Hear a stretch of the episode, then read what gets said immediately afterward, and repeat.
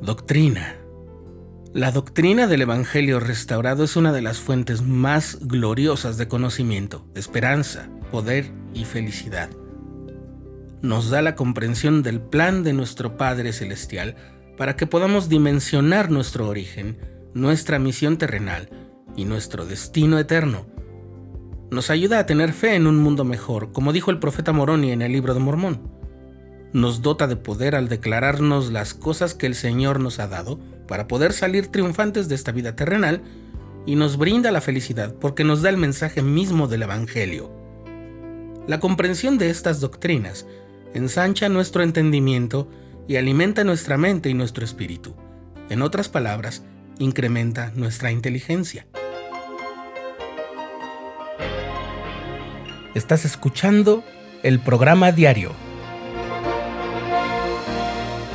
presentado por el canal de los santos de la Iglesia de Jesucristo de los Santos de los Últimos Días.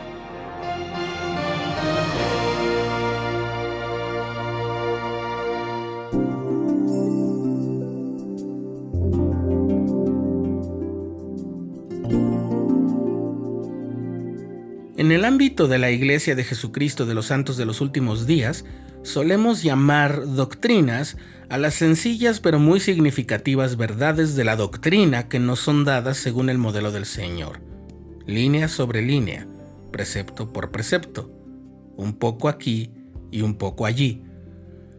Pero hay algunas ocasiones en las que el Señor derrama sobre la humanidad amplias porciones de esas verdades, que brotan como si se tratara de una enorme cascada que baña las sedientas tierras de un desierto que nunca más volverá a ser lo mismo. Así pasó en Kirtland, Ohio, el 6 de mayo de 1833. Esa primavera fue una época de mucho gozo, aunque también de muchas pruebas para los santos. En la escuela de los profetas se había recibido mucho conocimiento y los élderes habían crecido y madurado en muchos sentidos, y todo era propicio para establecer en Kirtland una estaca de Sion. Por otra parte, en Independence, condado de Jackson, Missouri, se realizó una conferencia especial para conmemorar la organización de la iglesia. Habían pasado tres años. Sin embargo, en ese mismo mes de abril, los santos de Missouri fueron atacados por grupos violentos que querían echarlos. Además, tanto en Kirtland como en Independence, hubo miembros que se volvieron contra la iglesia. Entonces el profeta José Smith recibió la revelación que hoy se encuentra contenida en la sección 93 de Doctrina y Convenios, y que comienza de una manera poco común con otras revelaciones que había recibido.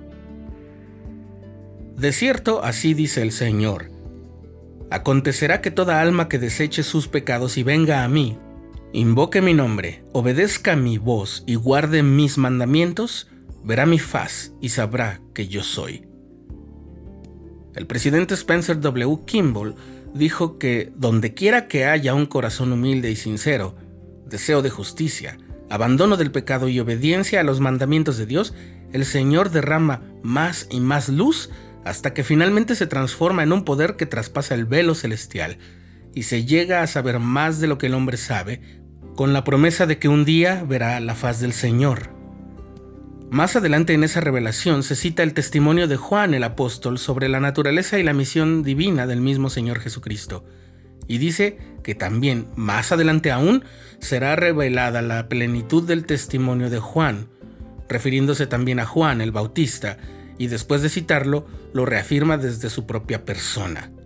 Lo dice así. Y ahora de cierto os digo, yo estuve en el principio con el Padre, y soy el primogénito, y todos los que por medio de mí son engendrados, son partícipes de esa gloria, y son la iglesia del primogénito.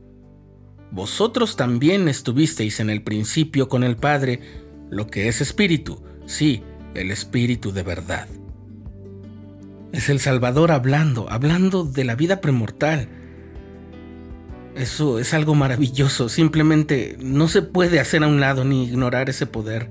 Y luego revela con sencillez algunas definiciones, con sencillez y también con mucho poder dice así, la verdad es el conocimiento de las cosas como son, como eran y como han de ser. El que guarda los mandamientos recibe verdad y luz, hasta que es glorificado en la verdad y sabe todas las cosas. Luego vienen verdades invaluables que la humanidad había esperado quizás no solamente los siglos largos de la apostasía general, sino quizás por toda la historia de la humanidad para tener esa sencillez y claridad. También el hombre fue en el principio con Dios. La inteligencia, o sea, la luz de la verdad, no fue creada ni hecha, ni tampoco lo puede ser. Toda verdad es independiente para obrar por sí misma en aquella esfera en que Dios la ha colocado, así como toda inteligencia. De otra manera no hay existencia. He aquí, esto constituye el albedrío del hombre y la condenación del hombre, y todo hombre cuyo espíritu no recibe la luz está bajo condenación.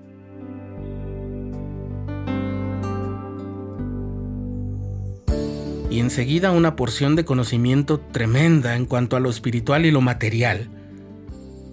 Porque el hombre es espíritu. Los elementos son eternos, y espíritu y elemento, inseparablemente unidos, reciben una plenitud de gozo, y cuando están separados el hombre no puede recibir una plenitud de gozo. Los elementos son el tabernáculo de Dios. Sí, el hombre es el tabernáculo de Dios, a saber, templos, y el templo que fuere profanado, Dios lo destruirá.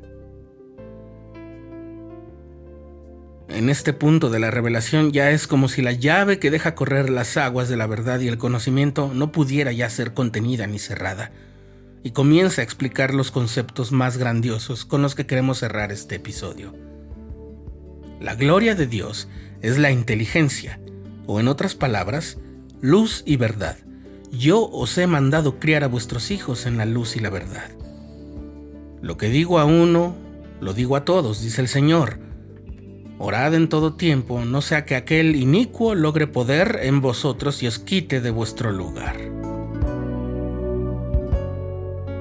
La revelación termina dando instrucciones específicas a algunos hermanos de la iglesia y la indicación de que el profeta y sus allegados se den prisa para traducir mis escrituras y para adquirir un conocimiento de la historia y de los países y de los reinos y de las leyes de Dios y de los hombres y todo esto para la salvación de Sión.